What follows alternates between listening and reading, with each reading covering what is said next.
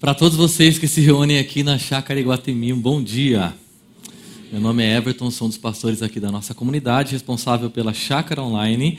E hoje, com certeza, me sentindo muito honrado, porque é um dia muito especial aqui. Esses meninos cantam demais, não deu nem para perceber que era CD, né, gente? Dublam demais, dublam demais esses meninos, né? Enganam assim, Parabéns, gente. Uma honra enorme para mim agora dar conta da continuidade desse momento aqui. Né? Nós estamos continu continuando essa série uh, Família Não Tão Moderna. Nós já conversamos sobre uh, sexualidade, pais, uh, filhos e mulheres. Nas próximas duas semanas nós vamos conversar sobre homens e ainda sobre relacionamentos não tão modernos. E hoje a gente está fazendo uma pausa para nos sentarmos ao redor dessa mesa. E quando eu estou uh, perto de uma mesa assim, eu me lembro de quando eu era criança. Eu estava à mesa com os meus pais e o meu irmão. E meus pais compraram pizza uma noite. E pizza era um negócio raro para gente. E quando a gente viu aquela pizzona em cima da mesa, eu e meu irmão olhamos um para o outro e falamos: é hoje a gente pegou o nosso talher e a gente foi para cima daquela pizza ferozmente, comemos pizza que nem dois loucos. Meu pai olhou para a gente e já começou a dar bronca na gente, porque a gente estava indo muito apressado para pizza, a gente não quis nem saber, era pizza. A gente foi para cima da pizza com tudo. Quando a gente estava no terceiro ou quarto pedaço, não me lembro, o meu pai virou para a gente e falou assim: Então vocês gostam de pizza? Vocês não vão sair dessa mesa enquanto vocês não acabarem com essa pizza. Parece que naquele momento, sabe, a fome levantou da mesa e falou: tchau. A gente teve que comer pizza até para a orelha aquela, aquela noite. E essa postura infantil diante da mesa uh, é a mesma postura com que a igreja de Corinto, lá no primeiro século, estava tratando a mesa do Senhor. Ah, vamos voltar, primeiro século, ah, Corinto, a cidade onde o apóstolo Paulo esteve por alguns anos plantando uma igreja. Depois de um tempo, ele sai de lá e permanece durante três anos na cidade de Éfeso, uma cidade localizada a 440 quilômetros de Corinto. E quando ele está em Éfeso, chega uma delegação vinda de Corinto com algumas reclamações de problemas que a igreja de Corinto estava enfrentando a igreja que ele tinha plantado três anos antes. E ele recebe essas reclamações e escreve uma carta para essa igreja. Essa carta hoje nós conhecemos como a carta de primeiro, primeira carta de Paulo aos Coríntios. E no capítulo 11, ele trata especificamente de um problema que estava relacionado à mesa do Senhor. No capítulo 11, Paulo escreve uma crítica a essa igreja dizendo o seguinte: "Entretanto, nisto que eu vou dizer, não os elogio, pois as reuniões de vocês mais fazem mal do que bem. Em primeiro lugar, ouço que quando vocês se reúnem como igreja, há divisões entre vocês e até certo ponto eu creio. Ele está falando com base no que ele ouviu dessa delegação que veio de Corinto. E ele está reconhecendo que o propósito inicial daquela reunião estava corrompido. Por quê? Uma reunião que deveria fazer o bem para as pessoas, na verdade estava fazendo o mal. E eles estavam se reunindo, e ao invés dessa reunião unir as pessoas, ela estava dividindo. Quando vocês se reúnem, não é para comer a ceia do Senhor, porque cada um come a sua própria ceia, sem esperar pelos outros. Assim, enquanto um fica com fome, o outro se embriaga. Será que vocês não têm casa onde comer? Parece meu pai falando para mim. Essas pessoas estavam celebrando uma festa chamada Festa Ágape, ou Festa da Fraternidade. Essa festa acontecia antes da celebração da ceia. E nessa festa ela tinha um objetivo original muito bacana, porque as pessoas mais ricas da comunidade traziam as comidas e todo mundo comia.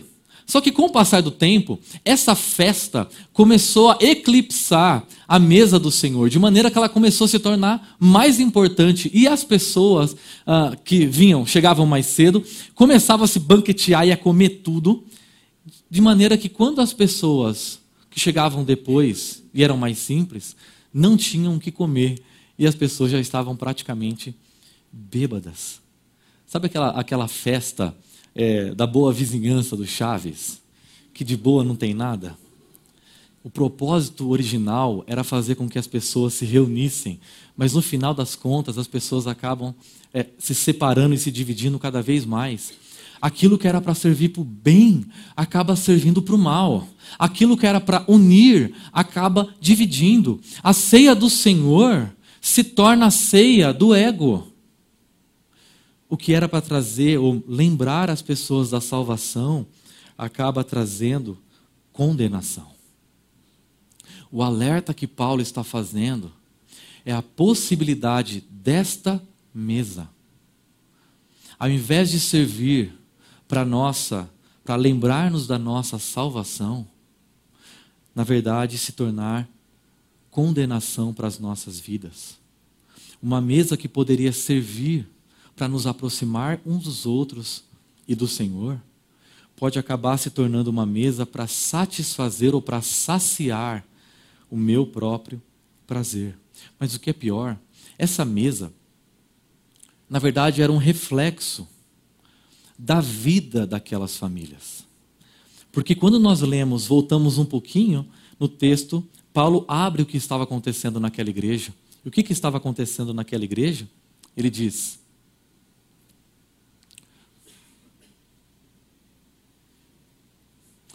Ele diz o seguinte: por toda parte se ouve que há imoralidade.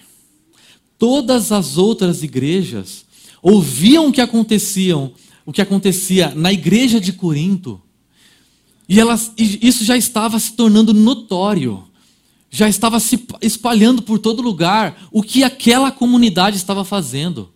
E perceba que a imoralidade que estava acontecendo na igreja de Corinto era uma imoralidade que não ocorre nem mesmo entre os pagãos. E Paulo, lógico, está se referindo aos, corinto, aos coríntios. Havia um verbo, os coríntios, os pagãos daquela cidade eram tão imorais, faziam tantas coisas erradas, que existia um verbo grego para descrever o que essas pessoas faziam: o verbo corintianizar. Até hoje, né? Nada muda. O verbo corintianizar significava praticar imoralidade. E qual era a imoralidade? A ponto de um de vocês possuir a mulher de seu pai. A ponto de um indivíduo ter um caso com a sua madrasta e os dois se sentarem na mesa do Senhor como se nada disso tivesse acontecendo. As pessoas estavam ignorando a vida delas e havia uma dissociação entre o que essa mesa significa na vida das pessoas e a vida das pessoas. A, a maneira como essa, essas famílias se reuniam, se tratavam, lidavam uns com os outros, como as pessoas lidavam com sua própria vida, não refletia o que acontece na mesa. A mesa em que a igreja se reunia, cada um preocupado mais com seus próprios apetites, com seus próprios estômagos, refletia, na verdade, um estilo de vida. A mesa era um meio para a satisfação do apetite. A vida era um meio para a satisfação do apetite pessoal. Os outros eram um meio para a satisfação dos próprios apetites. A mesa deixou de pertencer ao Senhor e come, começou a pertencer ao indivíduo. A vida parou de pertencer ao Senhor e passou a pertencer ao indivíduo. E diante disso a gente volta para o capítulo 11 e Paulo diz o seguinte: Portanto, todo aquele que comer o pão ou beber o cálice do Senhor indignamente será culpado de pecar contra o corpo e o sangue do Senhor. Fala, pera, pera, para, para. Então, você está dizendo que nós somos dignos de estar aqui? Porque eu acreditava que eu não era digno de participar dessa mesa. Quem aqui é digno de participar da mesa do Senhor? Quem aqui, se nós começarmos a fazer um teste e descrevermos os pecados, e nós começarmos a nos levantar à medida que pecados são descritos, quem aqui ficaria sentado? Nenhum de nós é digno. Então, o que, que Paulo está querendo dizer aqui com isso? Se eu me aproximo da mesa justamente porque eu sou um pecador e quero receber perdão, o que significa comer dessa mesa, participar dessa mesa indignamente? Existia uma escola filosófica na época de Paulo, uh, uma escola filo filosófica chamada cinismo. Hoje, quando nós falamos sobre cinismo, é, é falar sobre um, estilo de vida, é, uma imoralidade, ou uma pessoa hipócrita. É uma ofensa uma pessoa dizer que ela é cínica. Mas na época de Paulo, dizer que era cínico era, na verdade, pertencer a uma escola filosófica. E o que essa escola filosófica, o cinismo, dizia? Essa escola filosófica dizia, ela tinha, ela tratava, ela tinha atitudes de descaso para com os princípios, uh, as convenções sociais e os valores da sociedade. Essas pessoas viviam assim por razões filosóficas e não por razões morais. Qual é o ponto? Essa escola filosófica pode estar influenciando muitos cristãos, ainda hoje. E isso, e eu estou retomando aqui uma, o que o pastor Ricardo Agreste disse uma vez, pode construir um cinismo espiritual. E o que é um cinismo espiritual? O cinismo espiritual é a atitude de um cristão que revela descaso para com os valores, princípios de Deus, inclusive desconsiderando tudo o que essa mesa significa para a sua vida. Simplesmente saboreando o perdão, simplesmente saboreando a graça, mas tudo isso para si mesmo. Na época de Paulo, ser cínico era ser adepto de uma escola filosófica, mas ainda hoje, tecnicamente falando, muitos cristãos adotaram uma atitude de cinismo espiritual. O cinismo espiritual ocorre quando o que acontece nessa mesa não afeta mais o que acontece na minha vida. Quando o que acontece nessa comunidade, quando o que nós cantamos aqui, quando a maneira como nós oramos aqui, quando o que nós ouvimos aqui não afeta mais nada na minha vida pessoal. Não tem mais nenhuma relação com a minha vida pessoal. E muitas vezes a família moderna sobre a qual nós estamos conversando participa dessa mesa. Porque essa mesa representa espiritualidade, representa um relacionamento com o próprio Senhor, mas muitas vezes a nossa vida está dissociada do que acontece aqui. Nós nos dizemos cristãos, nós oramos ao Senhor, nós dizemos que a nossa vida pertence ao Senhor, mas nós vivemos como se assim não fosse. O objetivo da nossa vida passa a se tornar simplesmente saciar os nossos prazeres. Por isso a pergunta é: quando você participa dessa mesa, você está nutrindo o seu coração de gratidão, então sua vida está sendo transformada? Ou você simplesmente quer saborear os benefícios da salvação, mas viver como se isso não tivesse nenhuma influência sobre a sua vida? Cristãos cínicos, tecnicamente falando, se sentam à mesa, mas se negam a mudar. Cristãos cínicos são mais regidos pelos prazeres do que pela vontade de Deus. Cristãos cínicos querem receber o perdão, mas não querem perdoar.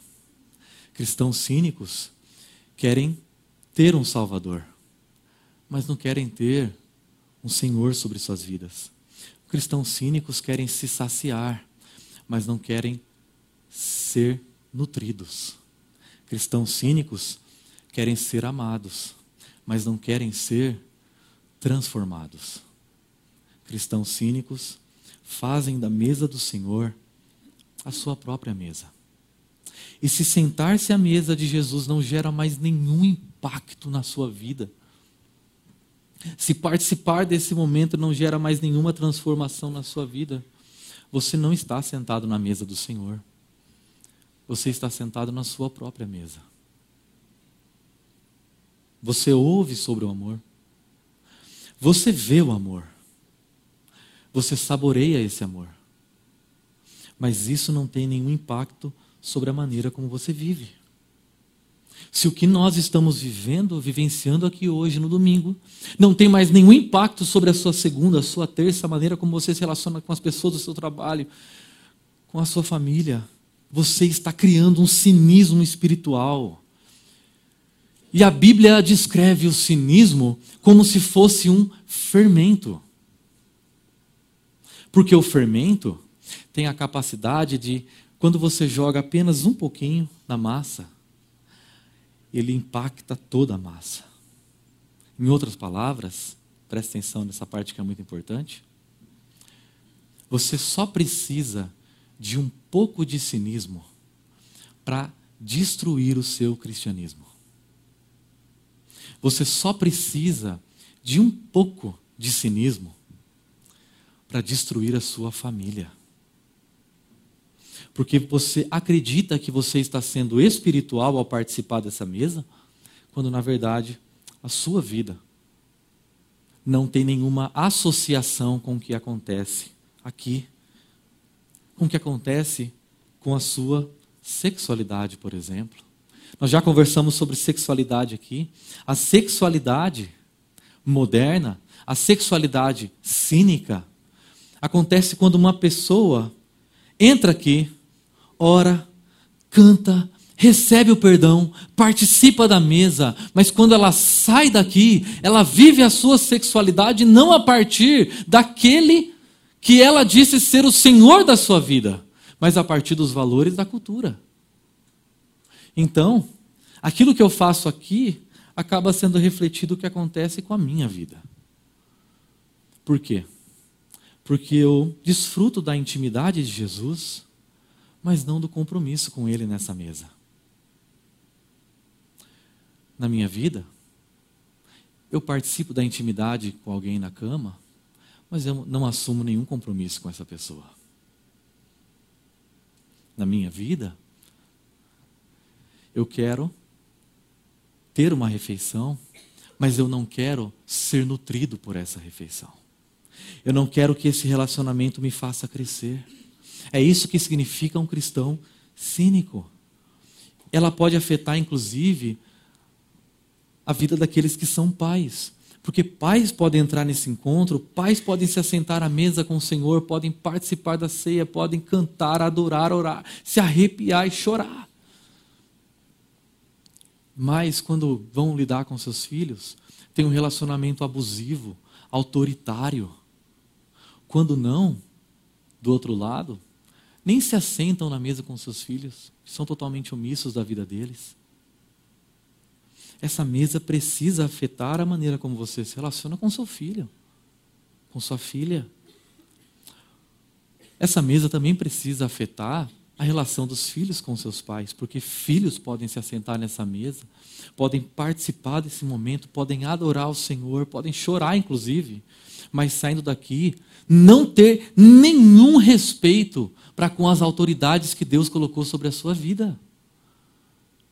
E tratá-las com desdém, com descaso. E ao invés de dar ouvidos à sabedoria, dá mais ouvidos às imbecilidades de algumas séries de TV, de alguns youtubers.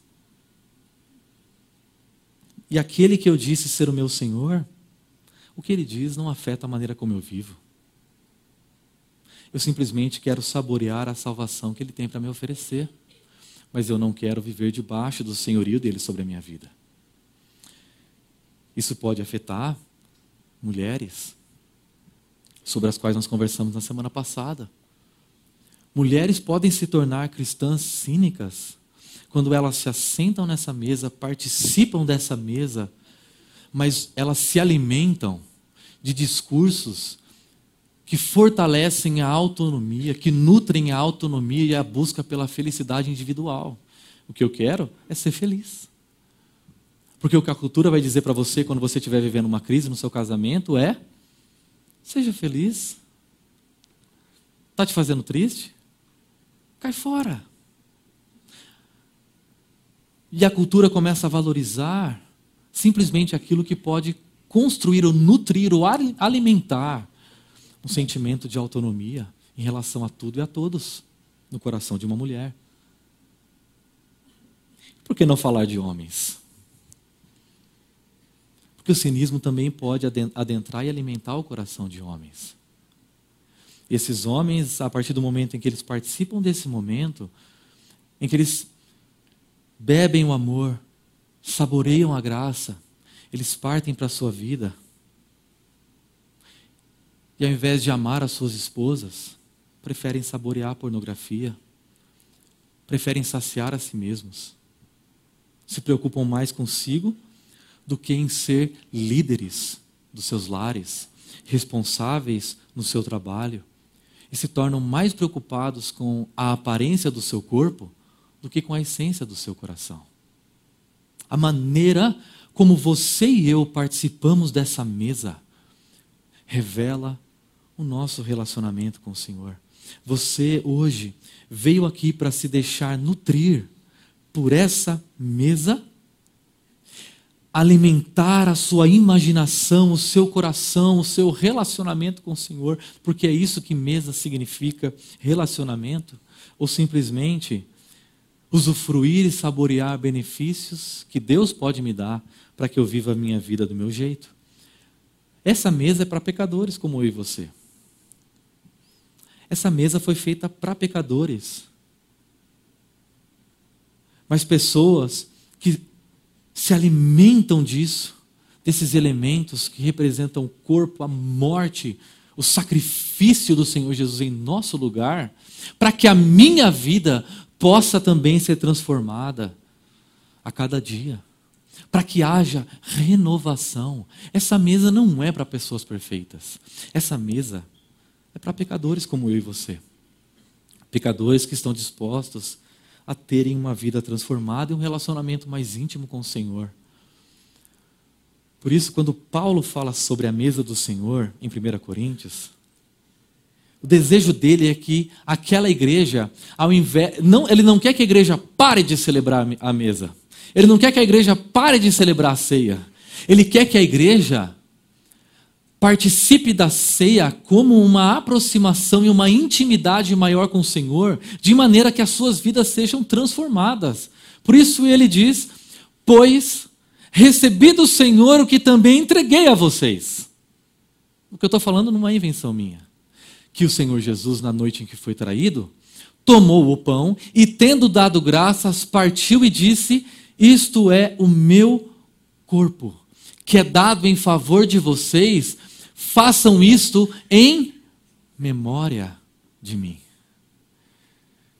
E essa palavra memória é muito importante, por isso Jesus repete naquela noite, da mesma forma, depois da ceia, ele tomou o cálice e disse: Este cálice é o cálice da nova aliança, um novo relacionamento que Deus está fazendo com a humanidade no meu sangue.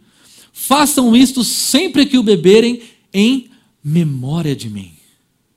A mesa do Senhor existe para alimentar a nossa memória nutrir a nossa gratidão e transformar as nossas vidas.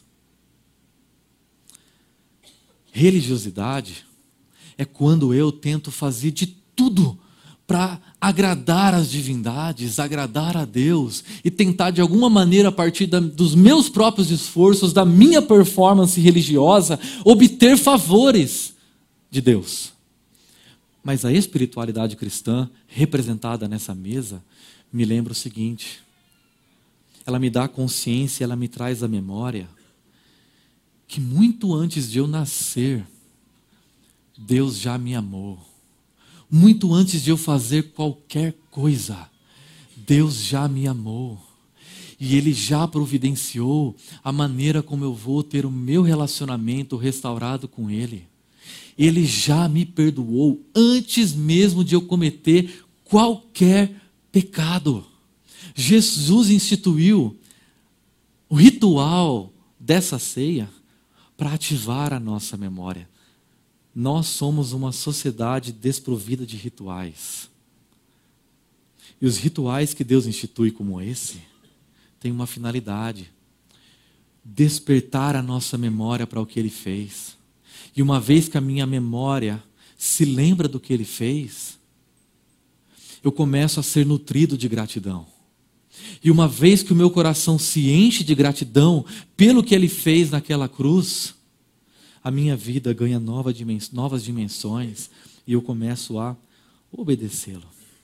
Por isso a ceia serve para alimentar a nossa memória, nutrir a nossa gratidão e transformar a nossa vida. E à medida que nós participamos da mesa, nós, nós nos alimentamos de gratidão. E olha que interessante, ele diz: porque sempre que comerem deste pão e beberem desse cálice, vocês anunciam vocês não só se lembram, mas vocês comunicam a morte do Senhor até que ele venha. Vocês comunicam aos seus próprios corações e aos corações das pessoas que não são discípulas de Jesus, mas estão conosco. A grande história do Evangelho, a grande boa notícia do Evangelho, de que nós nos distanciamos de Deus, mas por mais grotescos, que sejam seus pecados. Essa mesa nos comunica que esse Deus está disposto a fazer tudo para se reconectar conosco, inclusive morrer. Esse Deus está disposto a abrir mão dos seus próprios prazeres, da sua própria vontade, para morrer por nós e nos reconciliar com Deus Criador. Por isso, ao nos sentarmos nessa mesa, nós participamos da grande história de Deus com o seu povo. Ao nos sentarmos nessa mesa, nós aqui, hoje, Chácara Primavera, no século 21, dia 2 de junho de 2019, estamos fazendo parte da grande história de Deus com o seu povo. Deus é o criador da mesa. Deus é o criador da mesa. Em Gênesis, a palavra de Deus diz que Deus criou todas as árvores frutíferas, bilhões de espécies e animais. Em seguida, ele cria o ser humano. E ao criar o ser humano, ele cria homem e mulher. Ele cria uma comunidade humana que reflete a sua comunidade divina, Pai, Filho e Espírito Santo. E ele dá uma ordem para essa comunidade. Ele não diz, vocês podem comer de todas as árvores. Ele diz: comam. Quando Deus diz comam livremente de todas as árvores, Ele está convidando os seres humanos que Ele acabou de criar para fazerem mesas e nutrirem relacionamentos. Ele está convidando essa humanidade que foi feita à sua semelhança, homem e mulher, para que eles façam comunidade, para que eles se unam, porque jantar não é apenas um ato biológico, é um ato social. O problema é que no capítulo 3, esse primeiro casal realiza uma refeição. Ele realiza uma refeição, mas não convida o Deus Criador para sentar-se à mesa com ele, porque o objetivo desse casal nessa mesa era alimentar o seu próprio ego e não nutrir relacionamentos. Então, então escondidos e sem mandar um convite para o Deus Criador, eles realizam uma refeição e aquela mulher toma, come, entrega ao seu marido e eles nutrem o seu próprio ego, porque a partir dessa atitude simples de desobediência ao Criador, o ser humano está dizendo: eu vivo agora a partir dos meus valores, eu não me assento mais à mesa com você, Deus, porque eu quero viver a partir da minha própria história. Eu quero fazer a minha vida da minha própria maneira. E o ser humano se torna escravo dos seus próprios prazeres. E nós começamos a colher as consequências nas nossas famílias dessa ruptura com Deus Criador. Porque os homens passam a oprimir as mulheres As mulheres passam a querer viver de maneira autônoma, em relação aos homens. Os pais começam a tratar seus filhos de maneira abusiva, mas seus filhos também não querem mais nem ouvir o que os pais estão dizendo. A mesa fica vazia de pessoas e cheia de egos. Mas Deus, ele insiste em se relacionar com o ser humano e por isso ele convida um homem chamado Abraão para se sentar à mesa com ele. E esse Abraão tem vários filhos, uma descendência, uma família, vão para o Egito, se tornam escravos, uma grande família. Deus resolve tirá-los de lá. Mas quando Deus tira os egípcios de lá, é uma narrativa que dá angústia de ler, porque esses homens estão saindo do Egito com um, uma militância atrás deles correndo, e Deus fala: para, para, para tudo. Agora nós vamos celebrar a Páscoa. E vem uma narrativa descrevendo a criação de uma mesa a criação de um ritual por meio do qual esse povo sempre se lembraria, por meio do qual esse povo ativaria a sua memória a respeito da libertação que Deus fez no Egito por toda a sua descendência. Mas o que é mais interessante é que quando Jesus vem, o primeiro milagre que Jesus realiza é o milagre da mesa. Porque o que ele faz? Jesus transforma água em vinho.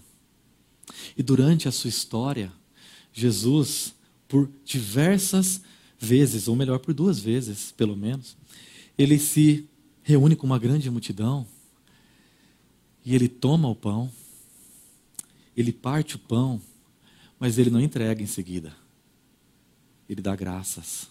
Ele convida Deus para a mesa e aí então ele entrega aos seus discípulos. Perceba que essa, esse gesto de Jesus é muito simbólico, porque ele realiza o um milagre da multiplicação e ele dá graças. E gratidão pode fazer milagres. Gratidão pode fazer milagres.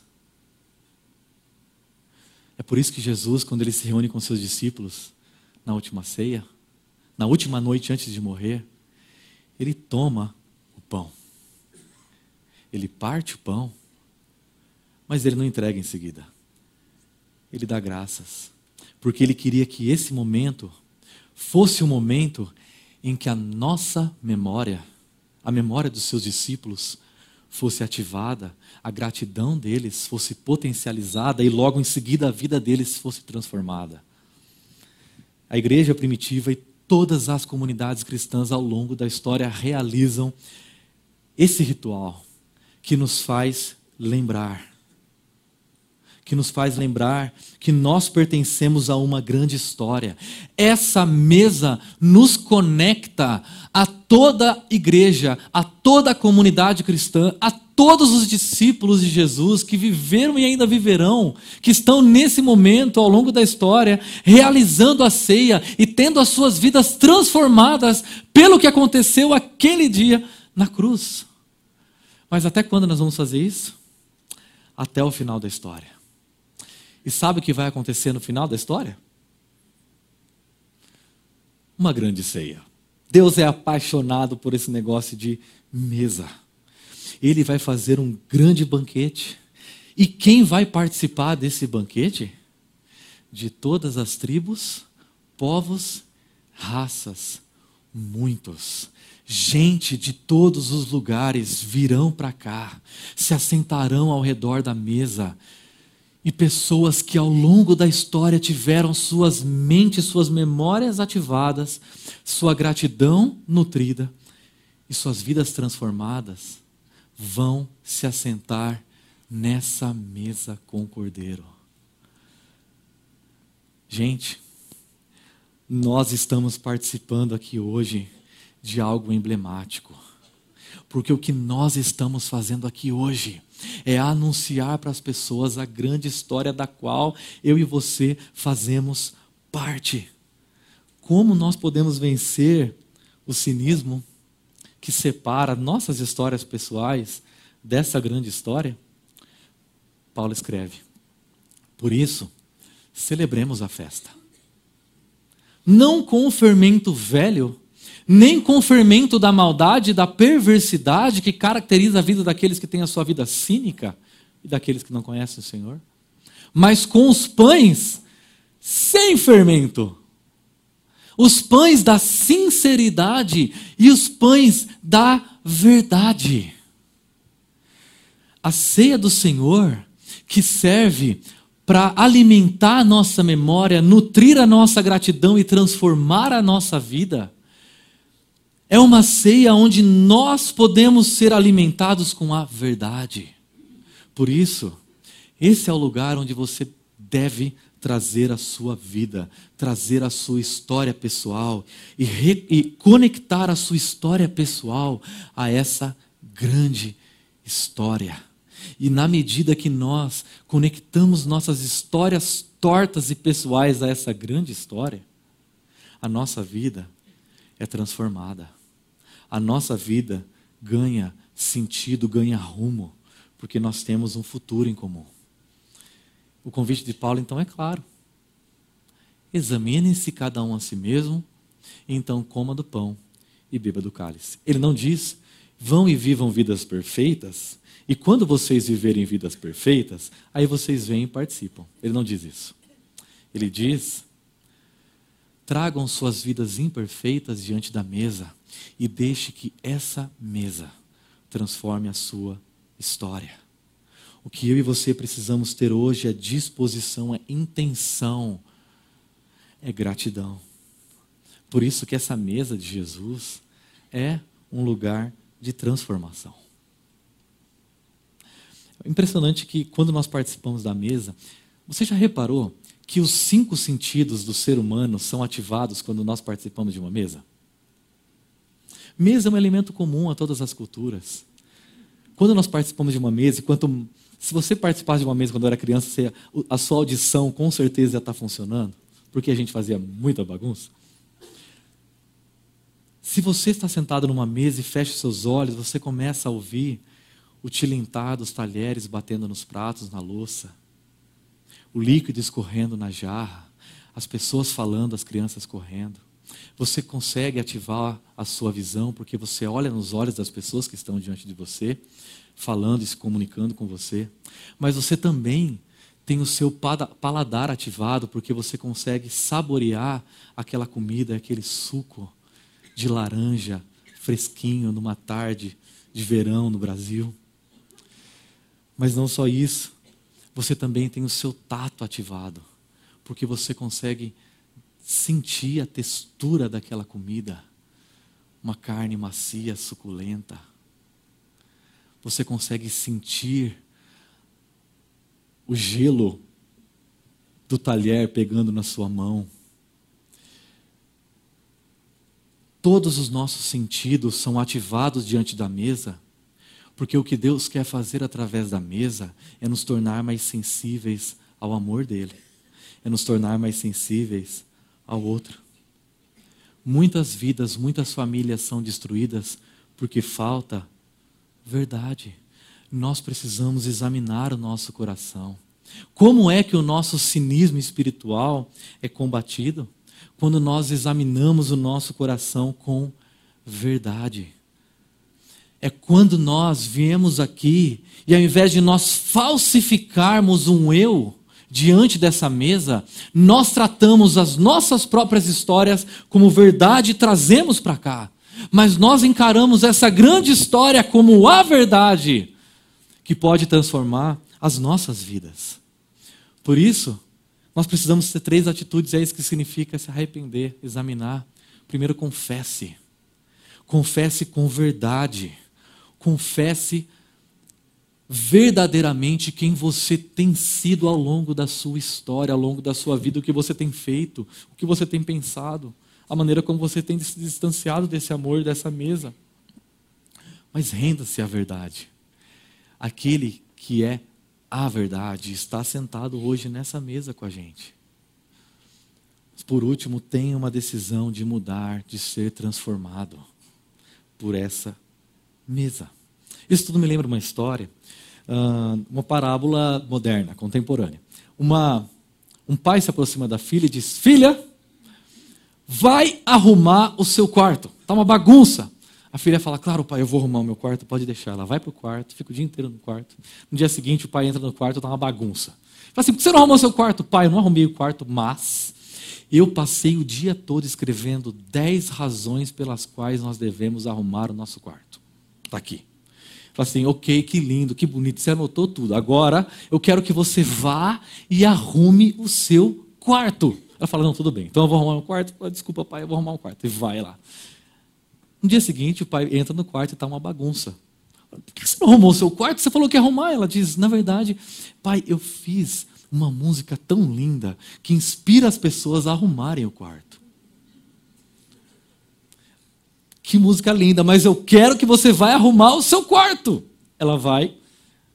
No dia seguinte, o quarto continua desarrumado. Ele fala, filha, por que você não arrumou o seu quarto? Ela diz, pai, eu não arrumei, mas eu fiz uns panfletinhos sobre arrumar o quarto e distribuí para todos os meus amigos para eles saberem a importância de arrumar o quarto. Agora todo mundo na minha escola sabe a importância de arrumar o quarto. Perceba que muitas vezes nós sabemos, conhecemos, cantamos, ritualizamos, compartilhamos, mas não praticamos o que Deus quer que a gente faça. O que Deus está querendo fazer através dessa mesa comigo e com você é que a gente vai arrumar o nosso quarto, é que a gente vai ter as nossas relações familiares transformadas, é que a gente vai tratar diferente nossa esposa, nosso empregado, nosso patrão, nosso filho, nossa filha, nossos pais. Ele quer que nós sejamos transformados.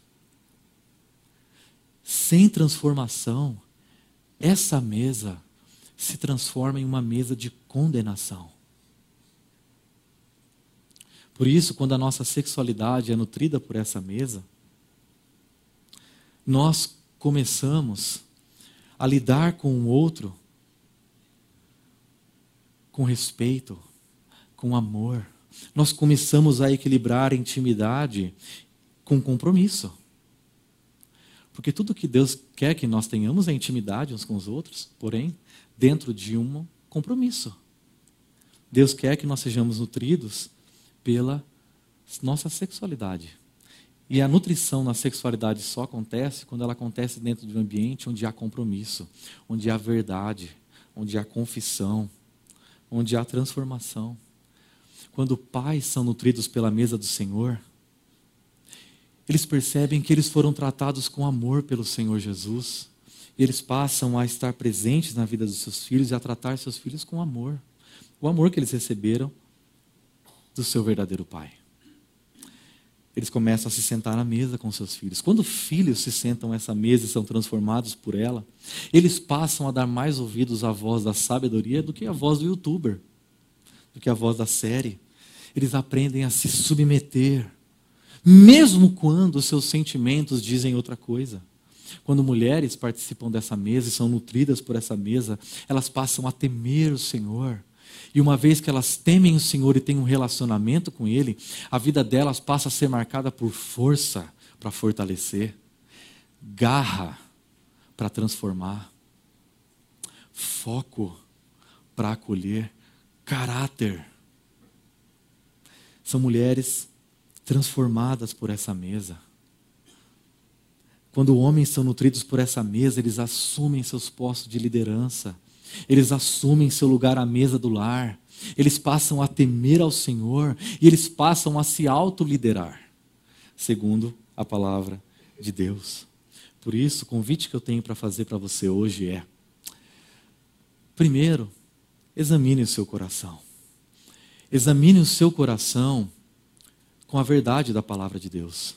Examine o seu coração com a verdade da sua, da sua própria história e diga diante de Deus o que, como você tem andado, como você tem vivido, a bagunça que está o seu quarto. Compartilhe com Deus que você tem falhado em viver segundo os valores, os princípios da vontade dEle. E o seu desejo de ser transformado por essa mesa. Mas aí então, se arrependa. Mude. Se deixe ser transformado por essa mesa. Se deixe ser alimentado e nutrido por essa mesa. Essa mesa, mais do que um convite para saborear a salvação, é um convite para sermos nutridos e transformados por ela. E aí então, participe dessa mesa. Participe dessa mesa porque a ceia serve para alimentar a nossa memória com a grande história, mas também para nutrir o nosso coração com gratidão. E uma vez o nosso coração nutrido com gratidão, nós tenhamos a nossa vida transformada com obediência. Gostaria de convidar você a falar com o Senhor e dono dessa mesa. A orar e colocar diante dele a sua vida, a sua história, e render a sua história pessoal à grande história. Que sua vida seja profundamente transformada a partir dessa mesa, a partir do que ela comunica ao seu coração. Que Jesus possa olhar nos seus olhos através dessa mesa e comunicar o amor dele.